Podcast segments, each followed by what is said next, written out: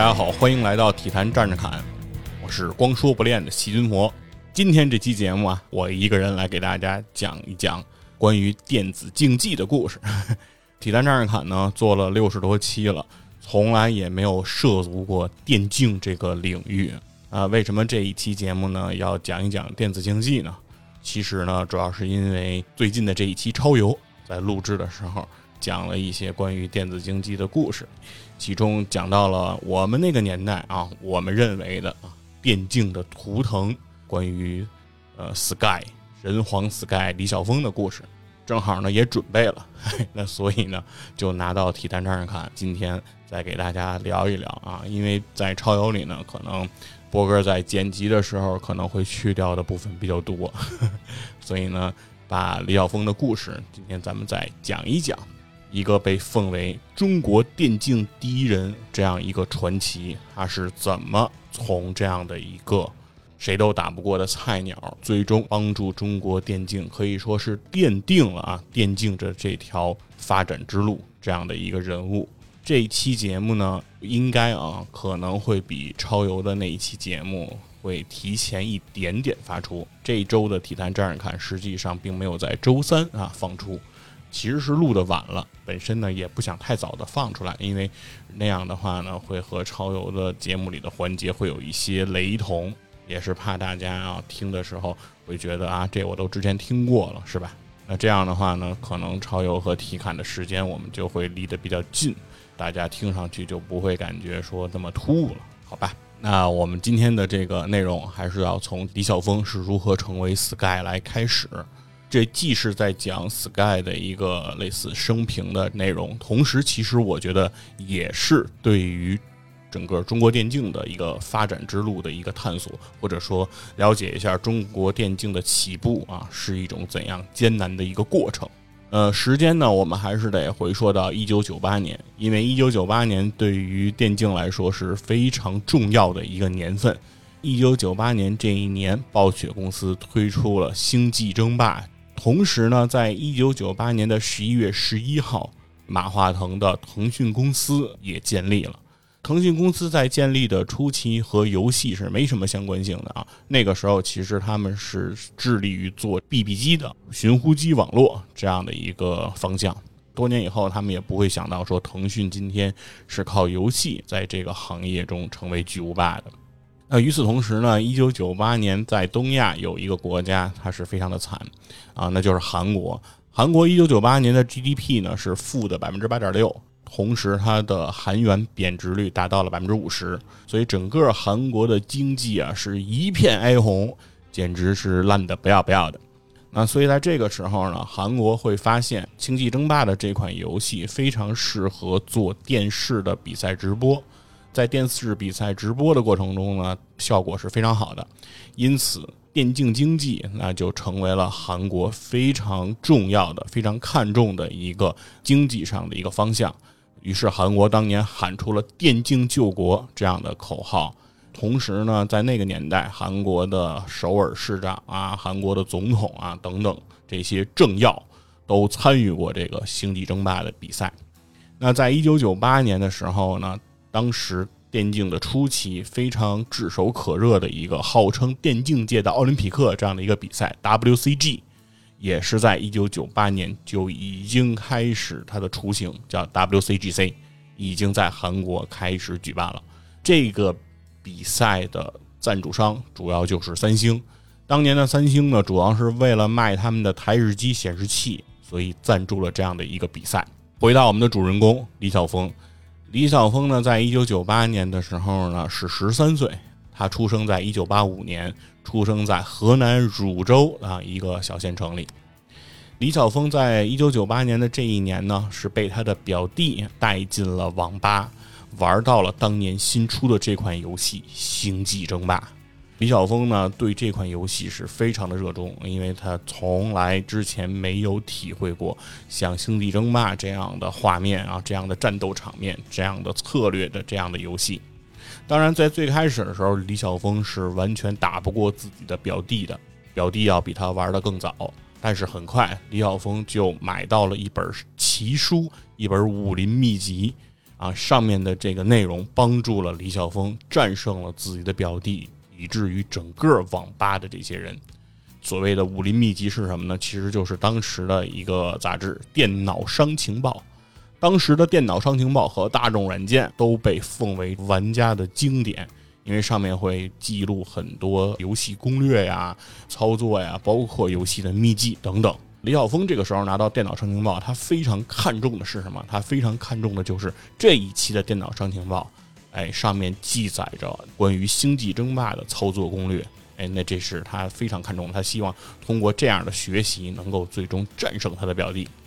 诸多的这种战术攻略的这种选择当中，李晓峰非常坚定地选择了其中 rush 这样的一种方法。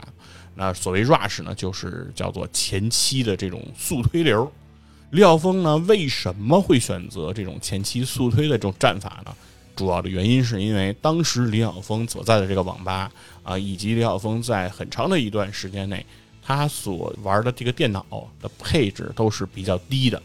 电脑的配置比较低呢，就导致说这个游戏啊，它不能进入到后期。如果人口一旦超过一百，也就是屏幕上需要操作的单位数量非常多了之后，电脑就会出现卡顿，甚至卡死、退出游戏、蓝屏这样的情况。那所以李晓峰必须在游戏的前期速推一波流，把对方直接带走。只有用这种方法，这个游戏才能进行啊。另外一点呢，就是网吧的计费原则。是按时间计费的，是不是一个小时多少钱？只要如果你要是用速推的玩法，你的每局时长就可以控制下来，要么输的干干脆脆，哎，要么赢的彻彻底底。这样呢，在有限的时间里就可以多打几盘。对于李晓峰而言呢，就认为打的盘数越多，哎，就会越赚一些。那所以呢，李晓峰在这个时候他就选择了这样一个 rush 流的打法，这也为后来的 sky 流啊，所谓的 tower rush 奠定了一个基础。那就是李晓峰实际上之所以会选择速推的一波流，源头其实是在于哎所选用的电脑的配置导致的这种路径依赖。这本价值十元的电脑商情报呢，可以说是李晓峰第一次能够帮助他。在他表弟带他进入到的局域网网吧啊，算是制霸局域网网吧。这个时候，李晓峰已经可以打败自己的表弟以及周围的一遭的同龄人。当时的网吧呢，主要呢还是这种局域网网吧，也就是并不接入互联网的。所以那个时候，其实很多的网吧呀，更多的会被叫什么电脑厅、电脑房。那李晓峰的表弟呢，不吃为李晓峰在电竞道路上的引路人。哎，那最开始他赢李晓峰的那几盘星际争霸，我认为是他可以铭记一辈子的，因为从这个时间点开始，啊，李晓峰的表弟就不可能再有战胜李晓峰的机会了。李晓峰在局王的网吧进行统治之后呢，李晓峰的表弟又带着李晓峰，哎，来到了互联网的网吧，哎，也就是当时哎有一些比较高端的网吧，价格比较高的这个网吧呢是可以接入互联网的，在接入互联网的网吧里。哎，李晓峰的表弟带着李晓峰第一次连上了这个星际的商丘的战网。这一次，李晓峰就通过互联网接触到了看不见摸不着的对手，不像以前在这个电脑房啊这样的局网网吧，你的对手就是在你身边坐着的这个人。而这一次，李晓峰是可以跨越空间上的距离，直接跟远处的对手来进行对战了。在这样的对战的情况下呢，李晓峰是被两个名字很相像的人来进行了一番虐杀。这两个人的名字呢，分别是 PDS Info、PDS Star。他们的共同点呢，就是前面都有 PDS。那李晓峰虽然被这两个人虐杀呢，但依然问出了自己的这样的一个问题：说，哎，你们为什么名字前面都有一个 PDS？这两个人呢，对自己的这个名字进行了一个解读。所谓 PDS，哎，指的就是平顶山啊。我们是这个平顶山市战队、星际战队的这个成员，所有的名字前面都有这个 PDS，平顶山的缩写。这一次呢，李晓峰等于是被打开了一个新的世界。他第一次发现《星际争霸》这个游戏并不是一个人孤身打电脑玩游戏的这样的一个事情。它是一个有组织的团伙行为啊！不是一个简单的个人行为。李晓峰就对 TDS 平顶山战队就非常感兴趣了。那同时，这两个人呢，在虐杀了这个李晓峰之后，也说我们其实只是平顶山战队的二线队员，我们并不是他们的一线队员。哎，那作为二线队员，其实我们的水平和一线队员之间是天差地别的啊！一线队员比我们强的特别的多。哎，那李晓峰其实就对整个这个电竞战队体系就产生了浓厚的兴趣。很快呢，平顶山就要举行一个比较规模大的电竞比赛——星际争霸的这个比赛。那所谓说规模比较大呢，其实也是在网吧里进行。当时很多的这种所谓星际争霸的比赛、电竞比赛，都是其实在这些相关的网吧里进行的。于是李晓峰呢，就坐了一个半小时的车啊，来到了平顶山地市，参加一下星际争霸的比赛。毕竟自己呢，也是在这个自己的县城可以制霸这个局域网网吧的选手了。那在这个比赛当中呢，李晓峰是很快啊就被淘汰了，就是因为他的水平呢和地市级的这个选手之间差别还是非常大的。这一次。李晓峰呢，其实是见识到了真正的平顶山一线队员的水平，那确实是比自己要高出一筹。那而且要说的是，在这一次比赛当中夺冠的这个选手，还不是平顶山战队的选手，那是谁呢？在这个比赛中夺冠的选手是 HNXM 战队啊。所谓 HN，那是河南的简称啊。那这是河南星盟，就是河南星际争霸联盟。那这是一个省级战队的选手，可以说李晓峰在这个时候啊，不仅见识到了地市级的战队，也见识到了省级的战队，可以说自己已经看到了所谓星际争霸职业战队的路径。啊，虽然李晓峰花了很多的时间在电竞上，但是很快时间到了两千年左右，李晓峰也到了十五岁。那这个时候，他人生比较重要的一个事情就发生了啊，那就是中考。那因为李晓峰这些年呢比较醉心于《星际争霸》这款游戏，所以比较多的时间都在玩电脑上，导致呢李晓峰中考失利，就是没有高中可以念了。这个时候呢，李晓峰和他的父亲啊做了一次长谈，啊，他的父亲呢决定哎让李晓峰去洛阳医专成人班里去就读。争取早日毕业之后回来，能在乡镇的这个卫生院啊、农村的这个卫生室啊，能有一份见习医生这样的一个工作。这个时候，很多人就会说说啊，李晓峰就是荒废学业，他不应该啊就玩那么多游戏，是吧？还跑到平顶山去什么参加什么比赛？他应该把这个自己的精力啊用到这个学习上。哎，其实每次听到这种言论啊，其实我都是。非常不能接受的，因为你要说这个世界上啊，在我看来，其实就没有这“应该”两个字儿。因为你说什么叫应该呢？对吧？你要说应该，那你应该弄出光刻机，你应该哎做出精密的数控机床，能够车出精密曲率的螺旋桨片，是吧？你要说应该，那这微观粒子世界它也不应该测不准，它也不应该和观察者相关。其实我们的世界的物理法则，它都不是在应该这个框架内的。这个世界其实我认为是没有应该两个字的啊，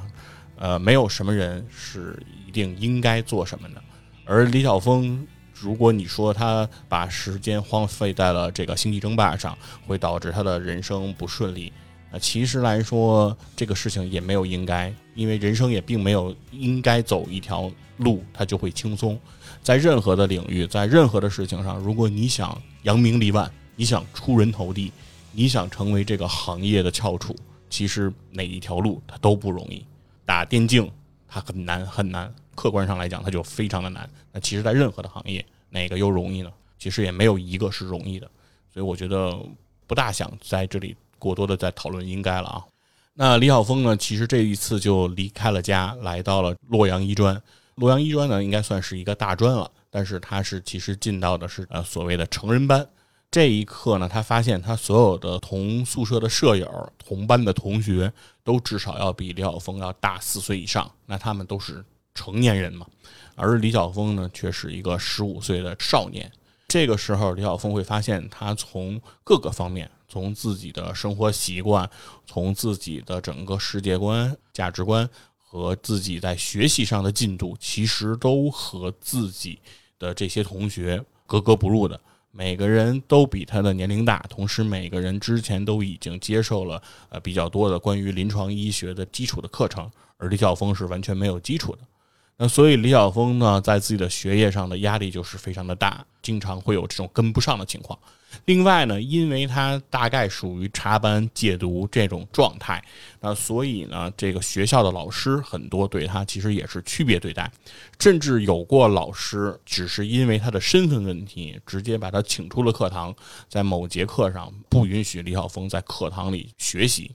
呃，因为这些打击，然后其中更重要的一次是在这个手术实践的这个过程当中，李晓峰因为晕血，哎，甚至发生了休克。当李晓峰知道自己晕血的那一刻起，其实他也知道自己和医学这条道路可能真的就是越来越远了。在学校呢，生活非常的不顺，那李晓峰呢？很自然而然的，又像自己的初中时代一样，投入到了这个星际争霸的这个怀抱当中。那他又开始了，哎，每天到网吧打星际这样的生活。当时的李晓峰呢，他生活是比较拮据的。他为了能够有这个上网的网费，李晓峰其实是把自己的生活成本哎压到了最低。当时的河南洛阳呢，水煎包是非常便宜的一种吃食，大概一块钱可以买到十个。那李晓峰其实每天就是靠两块钱的水煎包度日，水煎包就白开水，然后剩下的钱就用来上网。为了呢网费便宜，所以李晓峰一般是昼伏夜出，晚上包夜，哎，来去打星际。白天呢，等到同学们都去上课的时候，李晓峰回到宿舍进行补觉。那因为这样呢，李晓峰呢就会在白天的时候睡觉，就可以省出一顿午饭。李晓峰呢就是尽量的哎压缩自己的这个生活成本。同时呢，当时其实，在洛阳，其实也是在全国各地吧，这些网吧里啊，经常也会举办一些比赛。这种星际比赛呢，如果打赢了，就会得到啊一百两百这样的奖金。当时李晓峰就是想呢，如果自己是吧，一个月能赢个一次半次的，那对自己的这样一个生活的补充还是大有裨益的。所以李晓峰其实也是经常去参加这些比赛。但是呢，在他上大学的第一年里，李晓峰其实是没有赢过哎任何一场星际比赛的。而且呢，随着他的这个练习，他是越练越穷，越打电竞就越惨。这个时候，他在洛阳医专，甚至乃至整个洛阳啊，唯一的这个朋友叫做逍遥，他的 ID 叫逍遥。他当时号称啊，自己是洛阳第一啊，洛阳星际争霸第一的这样一个选手，那就成为了李晓峰的挚友。真的想问问 Sky，你嘛时候是洛阳第一呀？这个时候，李晓峰在自己饿得最窘迫的时候，会在 QQ 上给这个逍遥留言，说我大概饿得快死了。那每一次呢，逍遥都不会让李晓峰失望，大概都会在傍晚时分，哎，出现在网吧里，叫李晓峰走出网吧，哎，到对面的小吃摊打搓一顿。那李晓峰当时的食量是非常惊人的。如果那个时候有吃播的话，那李晓峰应该是一个非常合格的吃播选手。他吃的速度啊，以及量都会让逍遥目瞪口呆。啊，逍遥每次这个时候就会嘲笑李晓峰说：“你怎么就跟没吃过饭一样，是吧？吃这么多，吃这么快。”李晓峰看着逍遥就说：“你吃一顿那就是一顿，而我吃一顿可能得管三天，所以我必须要多吃一些。”这个就是当时啊，李晓峰非常窘迫生活的一个写照。这个时候呢，李晓峰呢，他得到了一个消息，据说是在西安啊，要举办一个规模比较庞大的星际比赛。那这次的星际比赛呢，主办方开出的奖金额度是非常之高的，冠军呢，据说有五百块钱，亚军呢有三百块钱，季军都能有一百块钱。这个时候，李晓峰就做了一个。盘算从洛阳到西安的火车票，如果买站票最便宜的票，大概是十几块钱。如果吃饭再留上十块钱，再留上一晚上网吧包宿的钱，参加一次比赛，如果能够拿到第三，那就是能保本儿；如果要是拿到了亚军，挣了三百块钱，那绝对就是血赚。既然这么一合计，李晓峰就踏上了这个西安之路。然后一个人啊，拿着自己精打细算的盘缠，就来到了西安。当时的西安的这个繁荣程度、发展程度是远超洛阳的。李晓峰下了火车之后，确实感觉西安不一样啊，是个地道的大城市。而且比赛所在的网吧也是一个他从来没进去过的啊，这是你从来都没有玩过的全新的版本。这是一个非常规模庞大的网吧，这个网吧呢大概得有五百台电脑啊，有好几层之多。李晓峰其实在这样规模。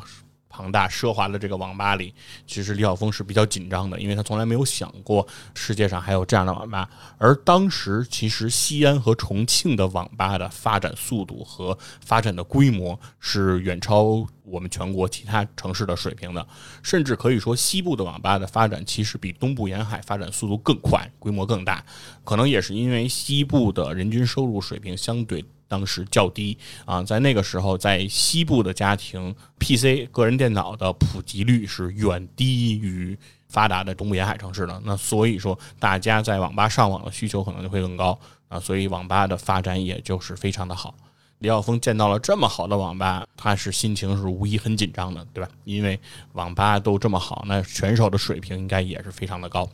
那同时呢，李晓峰在网吧包夜练习的时候，哎，旁边也有这个星际的选手在打比赛，在训练。那他看了一下大家的水平，确实是非常的强。但是李晓峰认为呢，自己这么多年也在星际上投入了很大的这个时间，每天晚上也是熬夜专心的在练这个项目。当时的李晓峰呢，其实是非常投入的。像其他人玩这个游戏，可能是很多游戏哎混插着玩。甚至于他会在 QQ 上经常来聊天，但李晓峰是非常的专注啊，他只玩《星际争霸》这一个游戏，甚至在 QQ 上他也只是来寻找对手，来经常是在群里别人在闲聊的时候，李晓峰说来打盘星际吧。所以李晓峰认为自己也是经过苦练的选手，不应该这么的惨。但是很快呢，早上起来，哎，李晓峰终于报上了名。当时的限制名额是一百二十八个人，网吧里的想要参赛的选手其实是远超一百二十八的啊！李晓峰也是非常的幸运，靠自己的手速抢上了一个名额。第一轮比赛就开始了，因为确实这个比赛让李晓峰非常的紧张，那以至于李晓峰上来就忘了造农民，后来才开始补造，那整个的这个进攻节奏其实是很拉胯的，但是他。呃，猛然间发现呢，对面的选手呢是一个比他还菜的菜鸡，所以李晓峰组织了一波兵力 A 过去之后，哎，就拿下了这盘比赛。第一盘比赛还是很顺利，但是很快在第二轮比赛里，李晓峰就遇到了一个半职业的这样的一个选手，瞬间李晓峰就败下了阵来。那本来李晓峰呢是奔着这个三等奖至少有一百，呃，二等奖得有三百块钱啊这样的一个奖金来到了西安，但是这一刻。愁云惨淡，李晓峰没有挣到一分钱，只能灰溜溜的哎离开西安，回到洛阳。当他买了车票，准备踏上回家之途的时候，哎，上了车，列车员要对他进行检票。这个时候，他怎么翻，他都翻不出自己的那张车票了。在列车员的这样的一个催促之下，李晓峰无奈，只能寻求补票这条路。但是，李晓峰身上的钱其实当时已经所剩不多了。他身上的十几块钱其实并不够来补一张车票到洛阳的，但是列车员最后呢，允许李晓峰把身上所有的钱都掏出来交给他，那同时呢，给他补了一张搬家票。呃，可以说，不管是经济上的压力，还是这次比赛的失利，都给了李晓峰非常大的打击。一个十五六岁的少年。啊，踌躇满志啊，想要来到西安一个陌生的大城市来去证明自己，简直就是一触即溃啊！把他打到是灰头土脸。那之后，李晓峰艰难的回到了洛阳，因为没有再有钱坐车，所以李晓峰只能步行回到自己经常包夜的网吧，向老板来赊账。这个时候，李晓峰忽然觉得自己的口袋里好像还有一个钢镚儿，哎，他想把它掏出来看看，哎呀，自己还有多少钱？那这个时候，他发现自己原先的那张车票就是裹着这张钢镚儿在自己的裤兜里。那一刻，李晓峰哭笑不得啊，觉得上天简直就是来故意整他的。就这样一幕非常具有黑色幽默的背景下，李晓峰开始了他人生之后的凄惨之路。这次的西安之行之后呢，李晓峰呢感觉到自己非常的失利。另外呢。李晓峰的学业因为自己长期的不上课，其实也是挂满了这样的一个红灯。在这样的一个局面下，假期很快也就到来了。他回到家里之后，其实他觉得自己是很难啊，给到自己的父亲一卷交代的，对吧？他怎么来告诉自己的父亲，自己啊的各个科目学习挂满了红灯呢？自己的父亲还希望自己赶紧拿个毕业证回来，早点来安排上工作。但是李晓峰显然觉得自己已经愧对了父亲对他的希望。回到家之后呢，当时的父亲还在上班，哎，所以他躲过了跟父亲之间的直接的针锋相对。回到自己的房间，他赫然发现，在自己的房间里居然摆了一台电脑。是的，这就是李晓峰的父亲。虽然只有八百块钱的月薪，依然托自己的熟人朋友花了两千多块钱给家里置办了一台电脑。而李晓峰的爸妈其实对电脑并不熟悉，也不会用电脑，所以这台电脑其实就是给一直对电脑哎有着痴心的李晓峰的。这就是他的父亲专程送给他的这台电脑。那这台电脑呢，配置其实也是比较低的，就像之前说的，说李晓峰之前玩的电脑整体的配置都是比较差的。那这台电脑无疑也是一台配置相对比较低的电脑。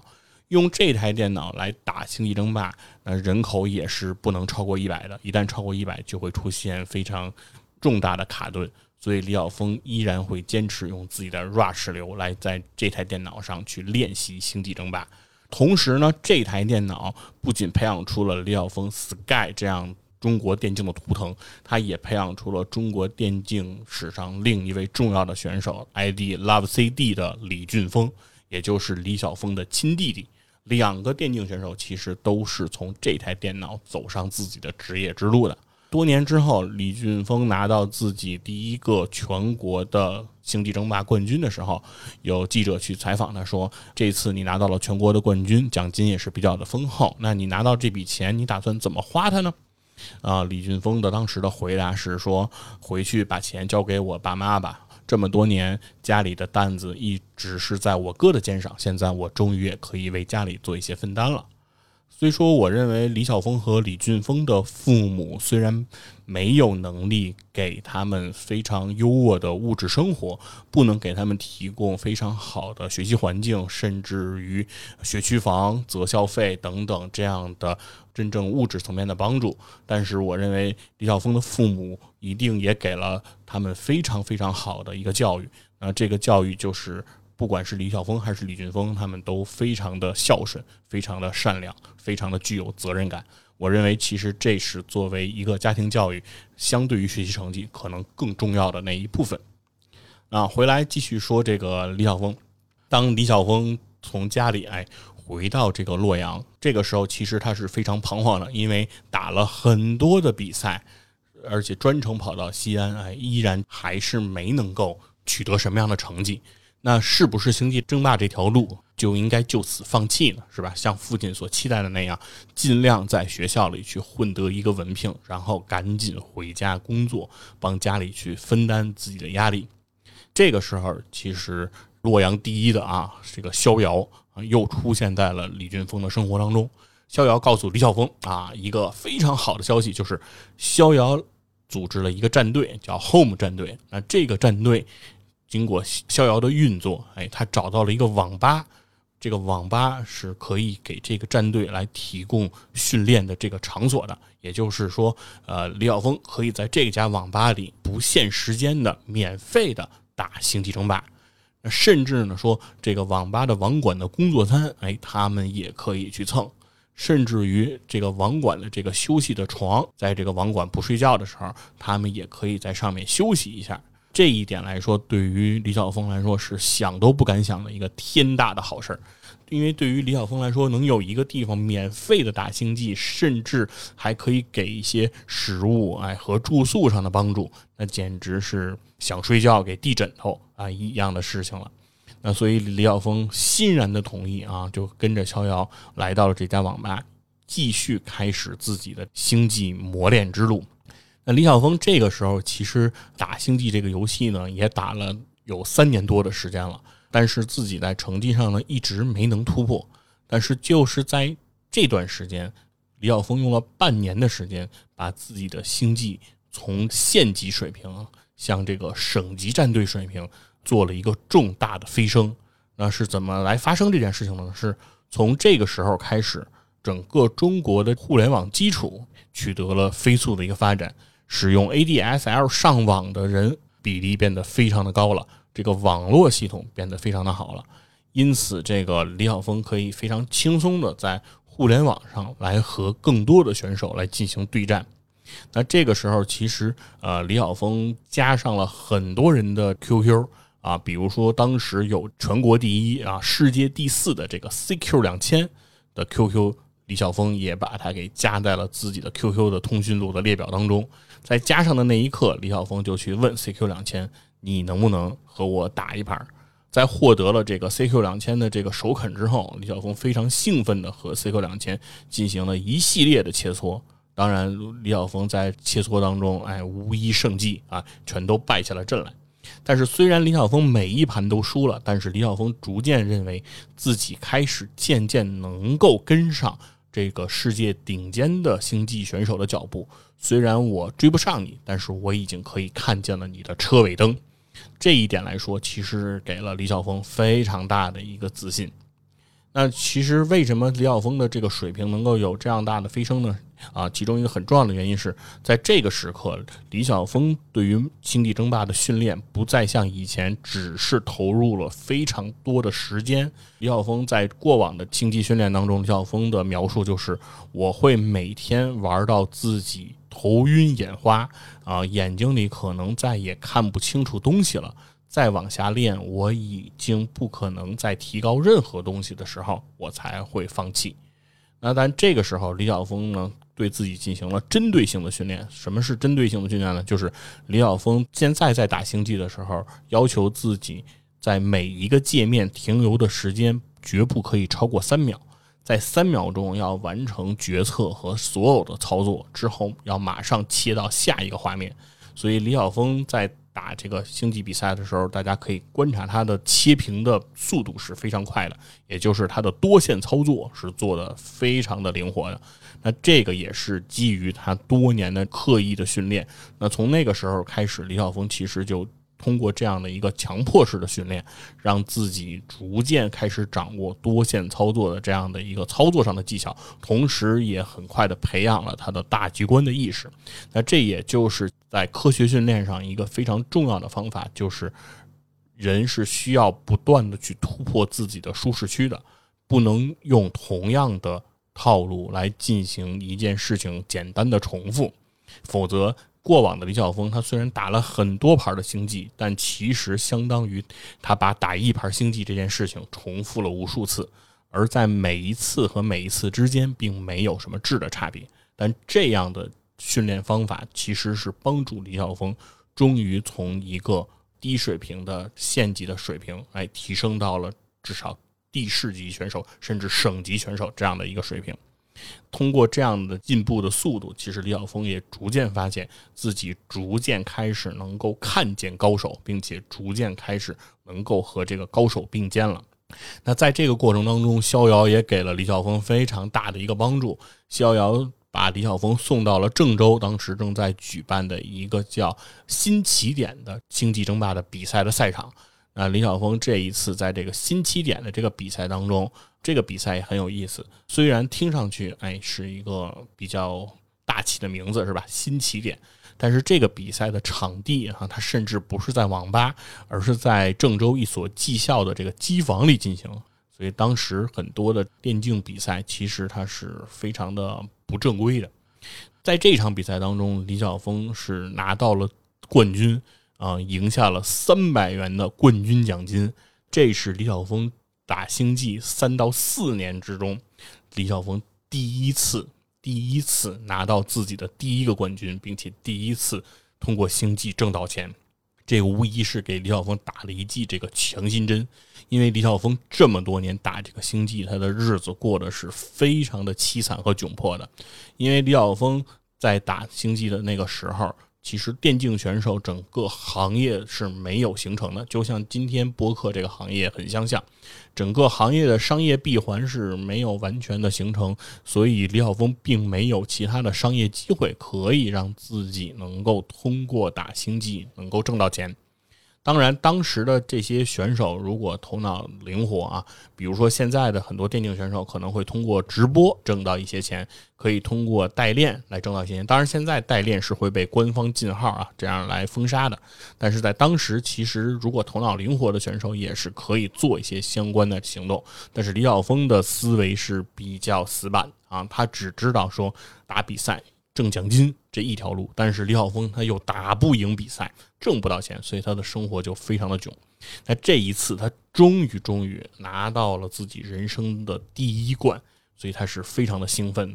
那很快，李晓峰就下定了一个决心：二零零二年 WCG，我一定要出现在世界的赛场上，我一定要代表中国，哎，站到 WCG 所谓电竞界奥林匹克的比赛赛场上。那李晓峰回到了家里，哎，跟他的父亲进行了一次长谈，告诉父亲说自己有一个梦想，是要代表中国去打这个世界电竞的比赛。他的父亲其实并听不懂他在说什么，只知道他在一直玩游戏。那李晓峰告诉自己的父亲说：“呃，能不能给我三百块钱？我需要去西安来参加电竞 WCG 的这个西安赛区的预赛。当时为什么一定要去西安来参加这个比赛呢？就是因为当时零二年。”整个 WCG 全国分赛区的预赛这个环节，在整个河南是没有分赛区的。离啊河南最近的这个分赛区，那就是西安。所以李晓峰只能再次踏上自己的伤心地。那他的父亲呢，给了李晓峰三百块钱的路费之后，告诉李晓峰说：“这一次，我希望是你最后一次。”那李晓峰也向自己的父亲郑重的承诺。哎，如果这一次我不打出个名堂，不在世界 WCG 上打出一个名次，那我以后永远都不再碰星际了。我会马上回到学校安排的医院去实习，然后拿到毕业证，回来之后做见习的医生。我会按照您的安排，哎，去走我接下来的人生路。我绝对不会再碰电脑，不会再打星际了。这是李晓峰做出的承诺。所以李晓峰就义无反顾的啊，踏上了自己的西安赛区的这样的一个选拔之路。但是到了西安赛区之后，李晓峰就听到了一个噩耗，也就是当年的湖南省队的队长，居然放弃了在自己本省来出现的机会，来跑到西安来参加西安的这样的一个预选赛。当时其实对于李晓峰来说是非常重大的一个噩耗，因为西安的整个的出线名额只有三个，而湖南省队的队长其实之前李晓峰在线上是和他对战过数盘的，李晓峰基本上是赢不了对方的，呃，可以说出线名额一下也已经少了一个，所以这一切了一切对李晓峰来说都是非常严峻的一个挑战了。比赛正式的开始啊！李晓峰经过自己的魔鬼式的训练啊，科学训练法的应用，将自己的成绩提升的已经非常的有信心。但是在这场选拔赛中，李晓峰首轮就遇上了一个半职业的选手，瞬间在这一场比赛中，李晓峰还没有完全的反应过来，就输给了这名选手啊！所以李晓峰的晋级之路就此打断。这次是一轮游啊，还不如上一回。那这一次，李晓峰受到的打击真的是太大太大了。呃，当时的比赛是在三楼进行，李晓峰当时走出赛场就想直接冲向那个厕所的窗户，想直接从三楼跳下去啊！因为他当时的想法就是说，我如果从这里现在跳了下去，摔个骨折，最好是手臂骨折，那这样的话，我就永远不会再打星际了，因为我会长时间不能再玩电脑。那这样的话。整个星际这条路对我来说就算是彻彻底底的断掉了，因为星际队让李晓峰太过伤心了，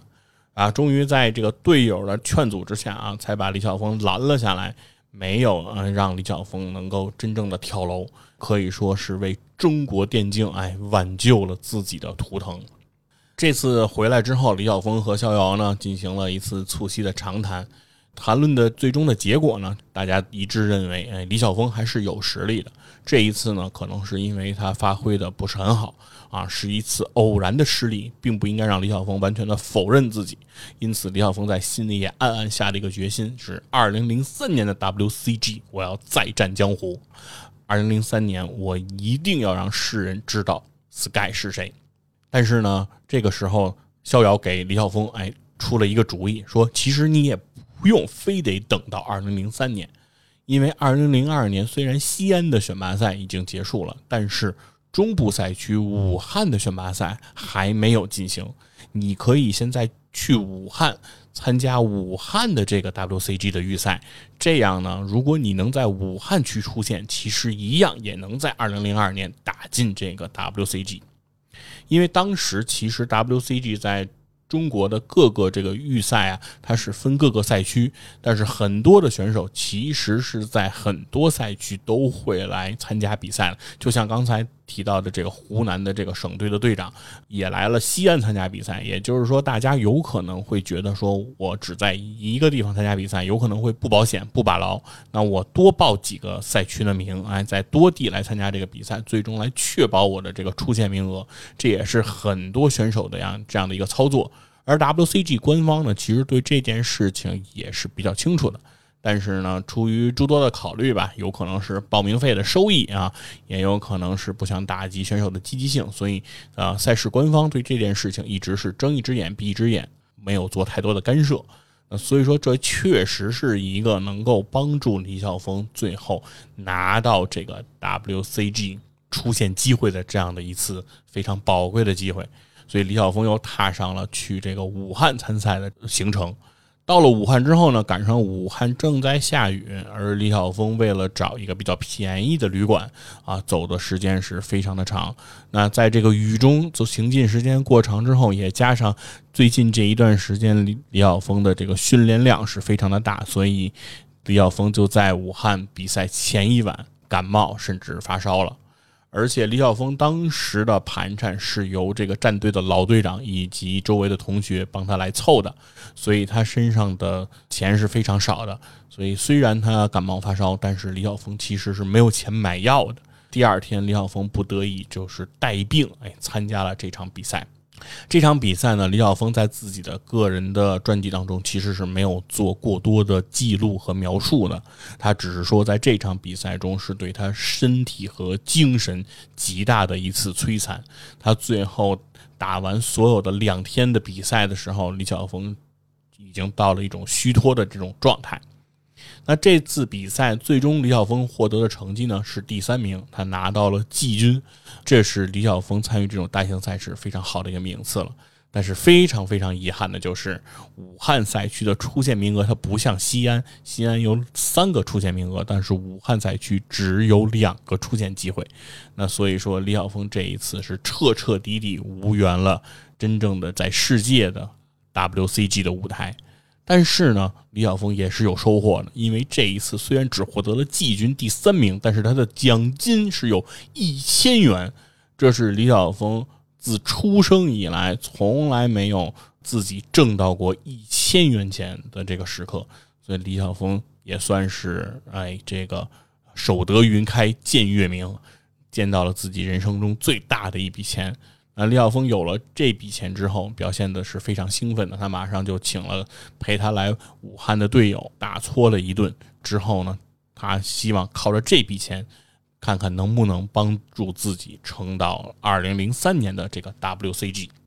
因为很快就要进入到二零零三年这个 WCG 星际争霸的这个选拔当中了。而李晓峰也深刻的知道，这一次李晓峰在二零零二年 WCG 选拔的失利，会让他和父亲已经没有办法说，我还要征战二零零三年的这个争霸赛了。那所以说，二零零三年这一年的这个训练呀，以及啊未来参赛的这样的一个情况，都需要自己来筹措这样的一个经费。所以在二零零二年八月，当时暴雪推出了一款。新的一款游戏叫《魔兽争霸三：混乱之治》。这款游戏的推出是给了李晓峰一个机会，因为当时暴雪为了推《魔兽争霸》这款游戏，在亚洲战网推出了一个活动，哎，那就是说，如果能够在几个月之内啊打到亚洲战网的前三名，那接下来这名选手每个月将会收到暴雪给到的一千元钱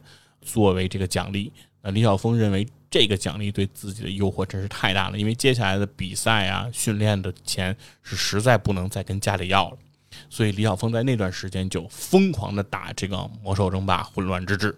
那很快呢，李晓峰的战绩呢就来到了一个惊人的水平。所以每次李晓峰的账号登录到战网的时候，战网中都是一片骚动啊，所有人都争相讨论啊，说 Sky 又上线了啊，这个传奇的 Sky 他又上线了。当时说 Sky 是传奇。当时的原因并不是因为大家把它当成了中国电竞的图腾，而是因为 Sky 的战绩实在太惊人了。当时 Sky 的战绩来到了四百胜七千多负啊，一共打了七千多盘，那其中七千多盘都是输，所以这个时候 Sky 的战绩简直是整个战网的一个奇葩，呃，所有人都在无情的嘲笑啊 Sky 这样的一个战绩。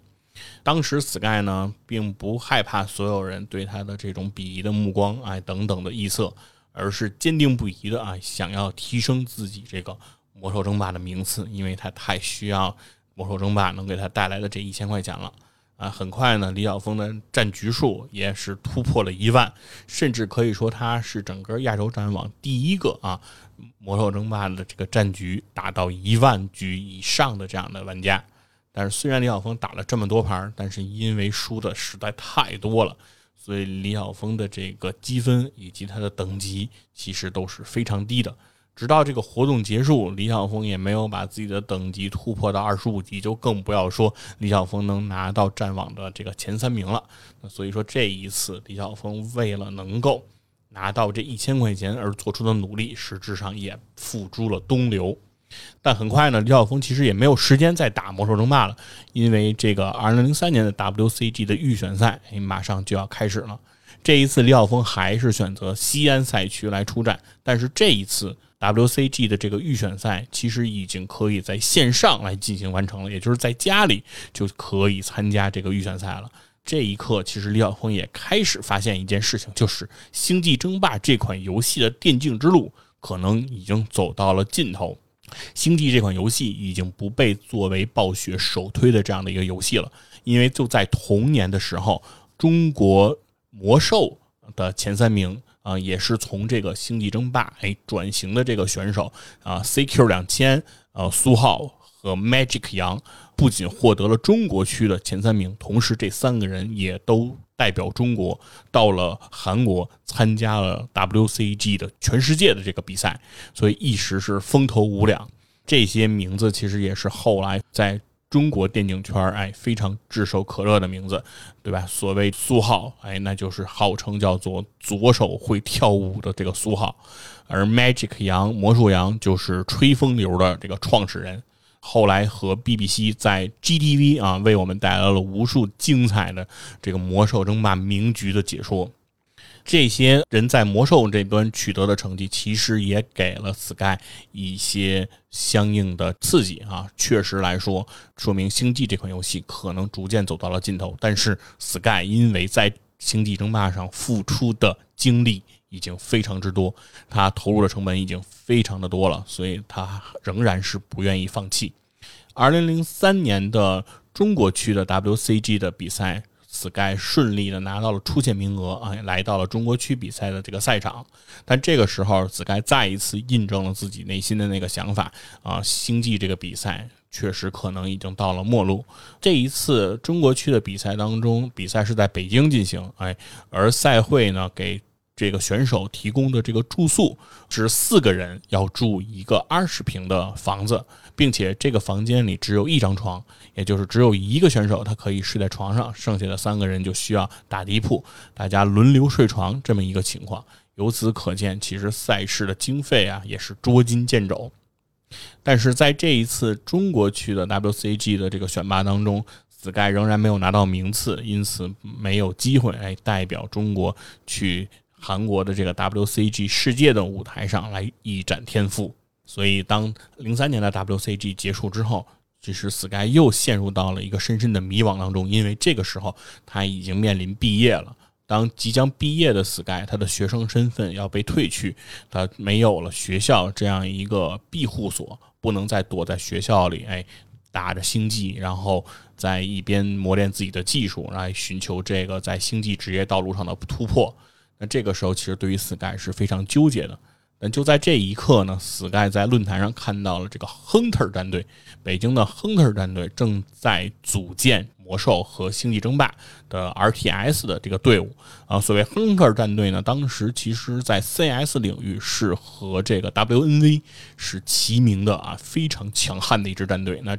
这一次，他们又希望自己在 RTS 上有所突破，因此要新组建星际和魔兽的队伍。这个无疑是给了 Sky 一个非常大的鼓舞，Sky 马上就投了自己的简历啊，和对方取得了联系，希望自己能够通过面试加入到 Hunter 战队。哎，果然不出意外，哎，Hunter 战队认为 Sky 的星际水平是可以被接受到自己的职业战队当中的，于是给 Sky 发了 offer，哎，希望 Sky 能够来北京加入 Hunter 战队，条件是每个月 Sky 的工资是一千元钱，并且包吃住。这一下其实是给了 Sky 非常大的一个鼓舞，因为这个时候，如果 Sky 每月能够挣到一千块钱，他的收入水平就和他的父亲就一模一样了。而他的父亲已经有了几十年的工龄，哎，而 Sky 初出茅庐，如果就能挣到这个薪水，他是非常开心的。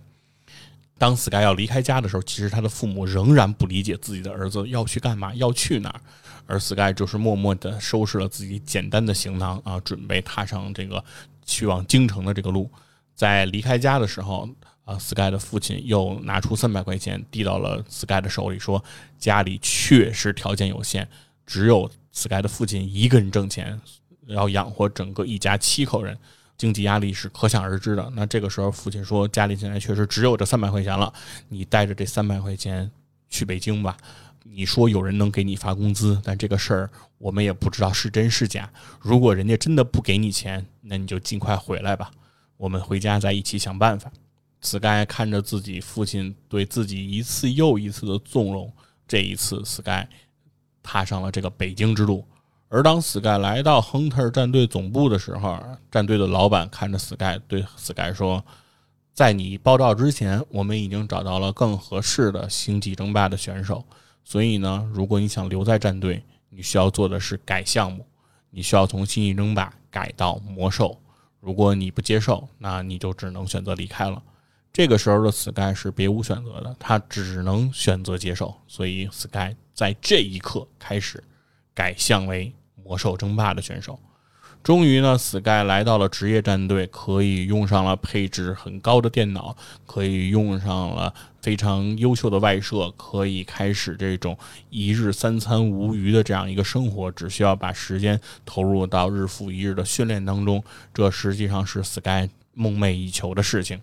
而且很快，在两千零三年这一年，中国的电竞也迎来了自己的一个小阳春。当时的。国家奥林匹克委员会啊，以及这个体育总局为背景哎牵头的中国的电子竞技比赛 CEG 哎正在筹办。就在同年，浩方也和中国中央电视台啊 CCTV 五哎签订了这个协议。当时的电子竞技世界这个节目由浩方来提供内容哎和策划上的这样的服务，同时游戏东西啊。内容也在这个时时间段是如火如荼，那可以说中国电竞的小阳春在零三年是一片繁荣的景象。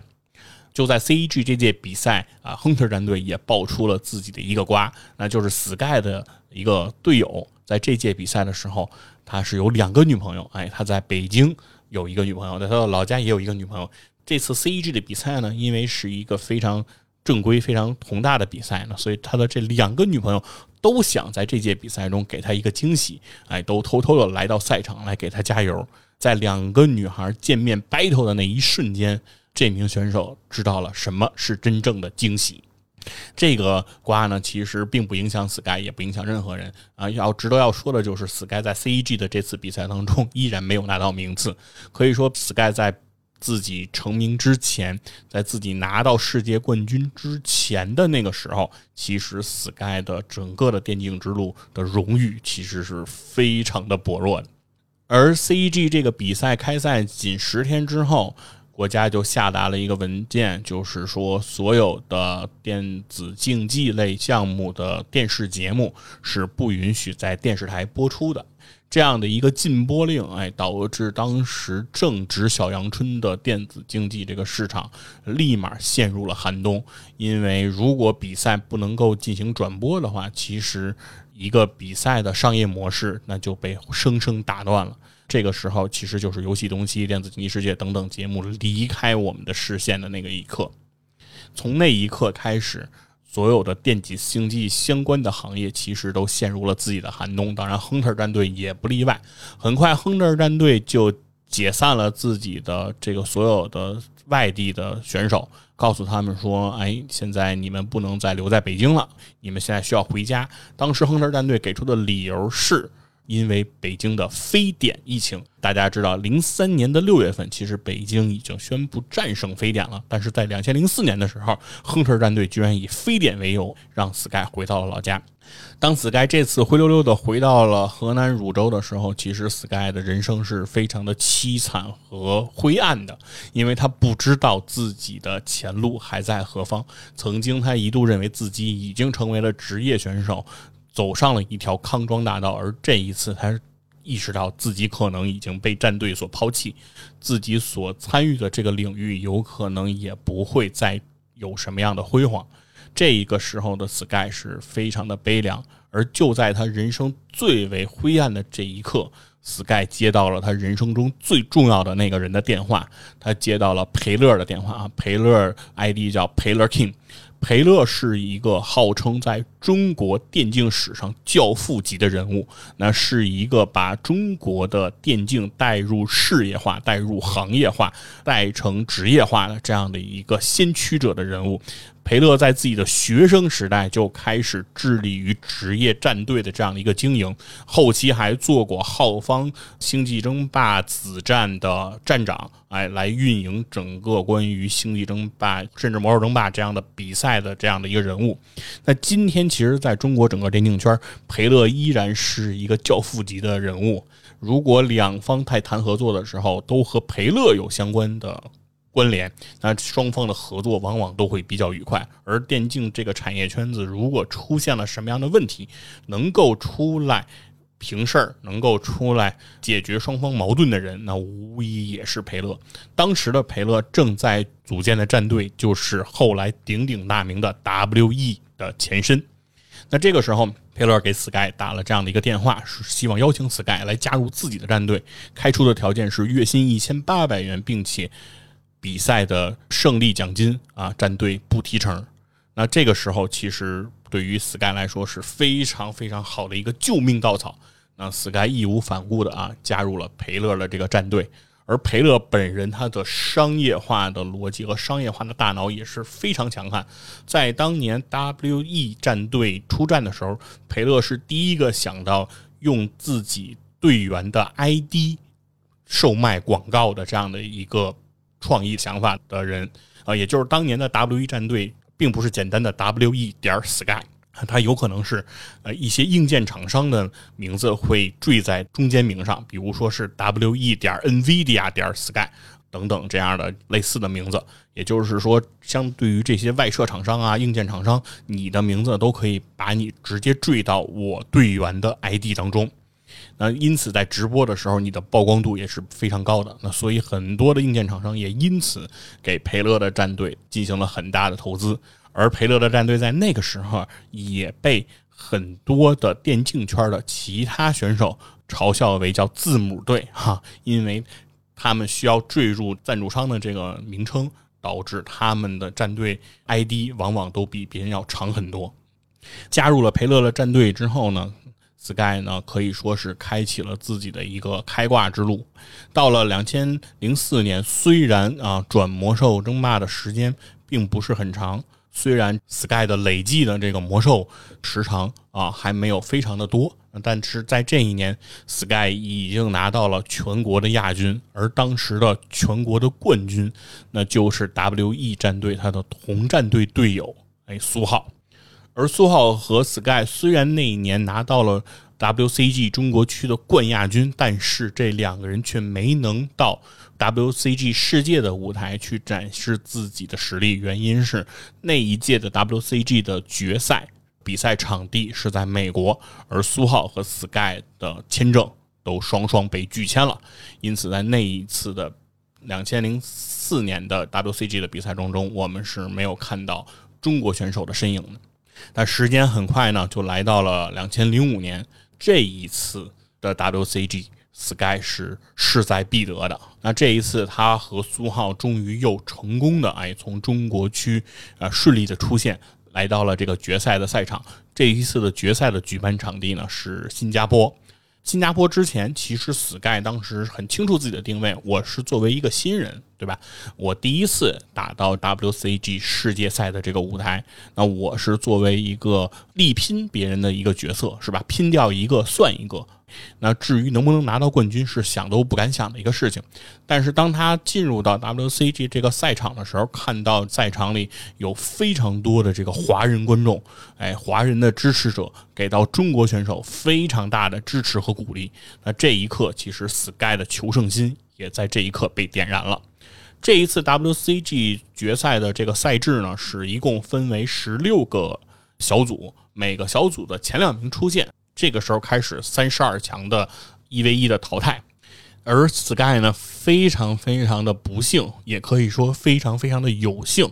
和两千零四年 WCG 的冠军 Grabby 分在了同一个小组。当时的 Grabby 已经是在魔兽争霸这个赛场上神一样的存在啊，有兽王之称的 Grabby 是一个荷兰籍的选手。而 Grabby 的成长经历和 Sky 是截然不同的。Grabby 从出生呢就在一个条件非常优渥的家庭当中，他的父亲呢也是一个电子竞技的爱好者，同时也是一个数码产品的爱好者。因此，Grabby 从小就玩着配置最高的电脑、更好的这样的一个游戏设备，手边呢有着数不尽的关于游戏的相关杂志和书籍，所以 Grabby 的这个游戏水平是非常之高的。Grabby 除了游戏之外，他还有另一项投入时间最长的项目，那就是钢琴。所以，Grabby 其实在真正参加呃魔兽争霸的职业道路之前，其实是做过抉择的，究竟自己是要选钢琴还是选电竞。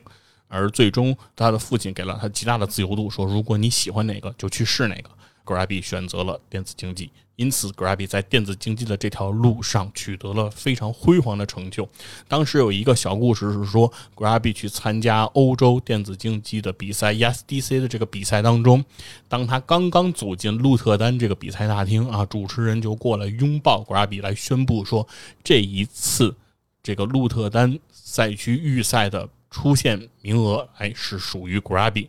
因为说，当很多选手听说 Grabby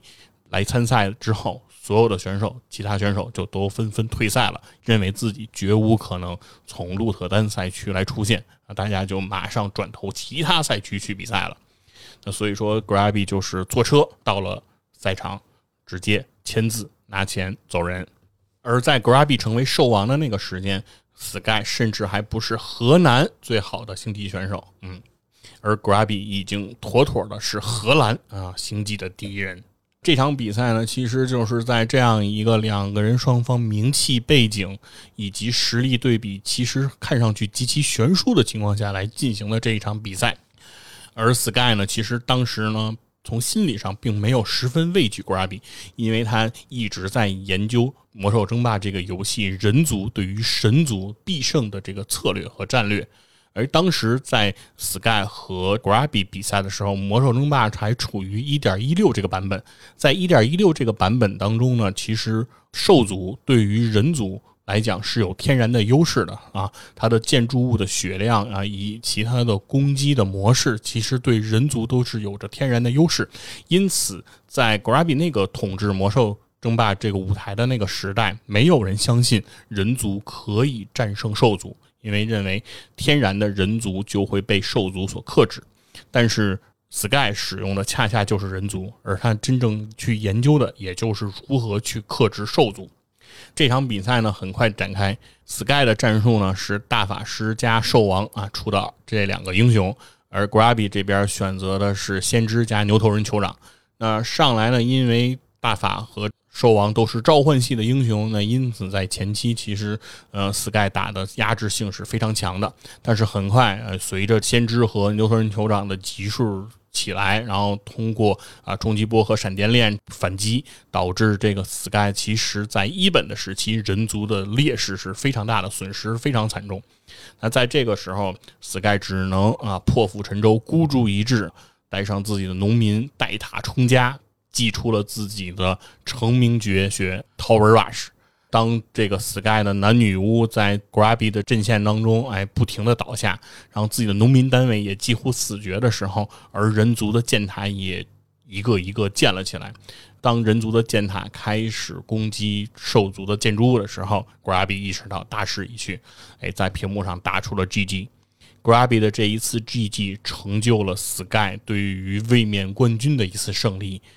这就像一个小孩提着自己的剑。发现自己已经完成了弑神，呃，那一刻，Sky 看着自己拿下的 Grabby，当时我不知道他的心情是怎么样的。我相信，其实这已经完成了一次蜕变，这是一次 Sky 从人到神的蜕变。因为从那儿开始，Sky 如就如同开挂了一样啊，叫做乘风破浪会有时，直挂云帆济沧海。在那儿之后的每一轮淘汰赛，Sky 都势如破竹。Sky 决赛的对手是 Short Run，在对阵 Short Run 的比赛当中，Sky 仅用五分钟就拿下了第一局的胜利，那可以说直接把 Short Run 是打懵逼的一个状态，这是在魔兽争霸的决赛的舞台上极少见的一个情况。在那个时候起，其实 Sky 已经成神。然而，Sky 虽然拿到了零五年 WCG 的冠军，披着五星红旗站到了最高的领奖台上，但是对于 Sky 的很多争论，其实在那一刻也开始甚嚣尘上。那就是说，Sky 流这个战术的打法，它没有 Grabby，甚至没有月神 Moon 的飘逸好看。它的灵动性非常的差，它的操作、它的意识都显不出什么过人之处，但是它确实是可以赢，所以很多人会质疑 Sky 打的技术并不好看，而 Sky 也知道自己所选择的这一条路并没有什么花哨的操作，也没有什么样的技术，而是按部就班。在前几十秒内完成所有自己一系列的布局，就按照自己的规定动作，哎，一步一步的把它铺展开来，只做相关的微调，而后面的事情其实整个战局就会如同像电脑编写一个程序代码一样来展开和进行。所有的选手几乎都能知道 Sky 的下一分钟会干什么，但是他们就是打不赢他。而 Sky 知道说这样的。战术模式并不能得到所有人的青睐，但是如果你想封住这些人的嘴，就只能靠着继续的胜利才能够让大家认可你。因此，到了两千零六年，Sky 成为了 WCG 魔兽争霸史上唯一的一个卫冕冠军。他零五零六年拿到了 WCG 的双冠王，那一刻，对于 Sky 流的这样的一个认知才真的被打消。所有人才真的开始奉 Sky 为人皇啊！甚至呢，后来还传出了很多段子，比如说 F 九幺孙一峰曾经说双兵营暴女猎是可以克制 Sky 流的方式。那在对阵这个 Sky 的这个比赛当中，起了双兵营，但是忘了造猎手大厅啊，这样的一个搞笑的场面也是非常的让人记忆犹新。但是在那个时候起，其实 Sky 真正被。所有的电竞人所接受，所有的电竞人就将它视为了图腾。而随着这个 WCG 比赛继续的进行，其实 Sky 也一直在追求自己的三冠王。呃，因为在 WCG 魔兽争霸这个比赛当中，呃，有两个选手 Grabby 和 Sky，他们都是拿过两次冠军，区别是 Sky 是蝉联的冠军，是两次，零五、零六年是紧挨着夺冠的。而在 WCG 的名人堂魔兽争霸的选手进入到名人堂当中的也只有两位选手，就是 Sky 和 Grabby，两个人都是双冠王。实际上，如果谁能拿到第三个冠军，那其实谁就可以在魔兽争霸这个舞台上成为真正的 GOAT。但是事实上，就是两个人都没有拿到自己的第三冠。呃，Sky 呢在 WCG 从零三年到一三年这个比赛当中，他是从零四年开始参加，一共参加了十届，在这十届比赛当中，呃，Sky 拿到了两个冠军、两个亚军和一个季军，一共五次登上了领奖台，其实成绩已经非常的彪炳。而《魔兽争霸》这个游戏其实逐渐，或者说 WCG 也逐渐开始走向了没落，因为三星的产业逐渐也从台式电脑显示器逐渐向手机去过渡。那因此，对于 WCG 这个。比赛最终停办，其实是一个可以说是早就被预见到的这个事情。当然，在一九二零年呢，其实 WCG 又复活过啊。但是，其实现在的 WCG，所谓复活的 WCG 和之前的电子竞技的奥林匹克也已经不再是一个概念了。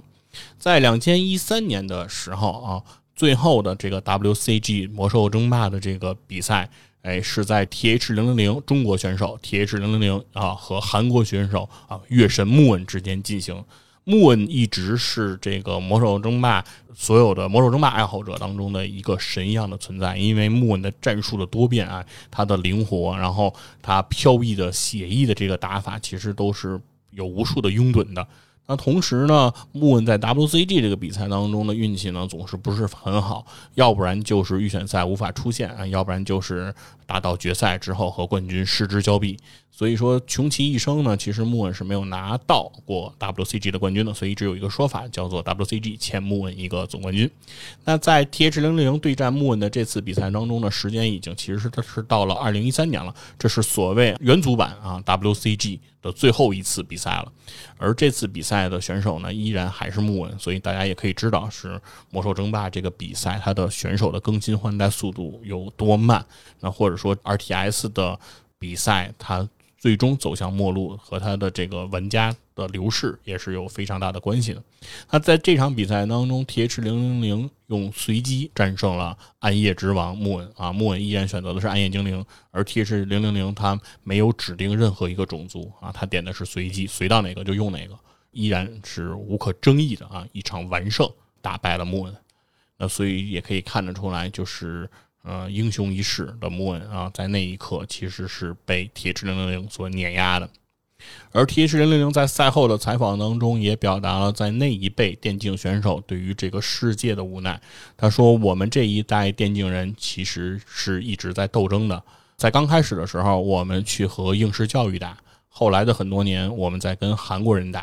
现在我们要跟现实生活打。”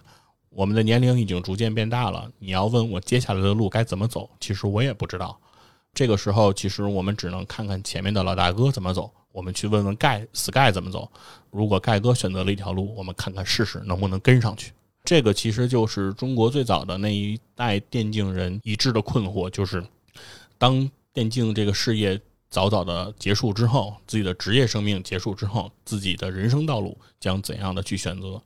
呃，而 Sky 呢，其实也是在二零一三年 WCG 结束之后，很快的时间也选择了退役。那之后，他留在了 WE 啊，成为了撸啊撸啊英雄联盟的领队。那所以说，可以看得出来，其实 Sky 的转型，包括现在哎成为这个科技创新公司的 CEO，那其实也是从他的创业角度来说，Sky 已经是非常的成功啊。但是，更多的职业选手其实他的职业风险还是非常之大的，所以说这也是今天要说每个人所选择的每一条道路，其实都不是那么容易，都是充满着荆棘和艰辛的。在任何一条道路上，你做出成绩，它都是不容易的。而电子竞技它确实是一条特殊的道路，因为它和其他的体育竞技项目来讲，运动员的黄金年龄期会更早的出现，甚至要早到三到四年。在这样的情况下，它对于基础教育、对于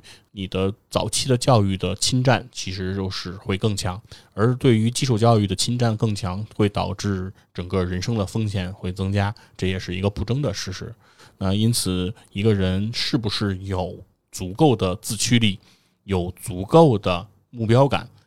其实是非常嗯需要思考的一个事情。是不是你爱玩游戏，你就可以走上电子竞技之路？我觉得完全不是这样的。而 Sky 之所以能够从一个对于电子竞技的门外汉，从一个赢四百盘出七千多盘，最后能够成为 WCG 的双冠王，披着国旗站在最高的领奖台上，并不是因为他对游戏本身的热爱，甚至也不是由于对于游戏感情的需要，而更多的是自我价值的实现。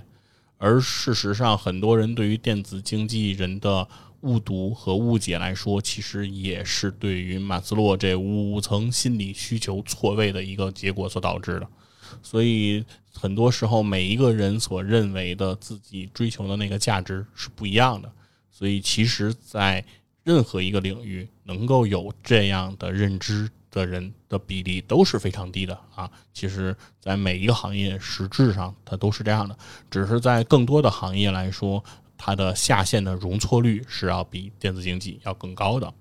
那其实呢，这个就是关于 Sky，关于那一波啊那一代电子经纪人的一个故事。Sky 是它绝对是可以称得上是中国啊电竞的图腾，中国电竞的这个传奇。一个从河南汝州县城走出来的小镇青年，通过自己不懈的努力，通过科学训练的养成。通过自己一步一步的攀登，然后最终走到了那个巅峰。而 Sky 也说过，说自己在寻求电子竞技这条道路上，其实遇到的波折比人们看到的要多得多。Sky 当时为了和这些一线的高水平的电竞选手来打一盘星际，当时 Sky 说他可以毫不顾及自己的感受，可以毫无下限的跪舔，毫无下限的去捧着对方。他的目的只有一个，让对方陪自己打一盘星际，因为他深刻的知道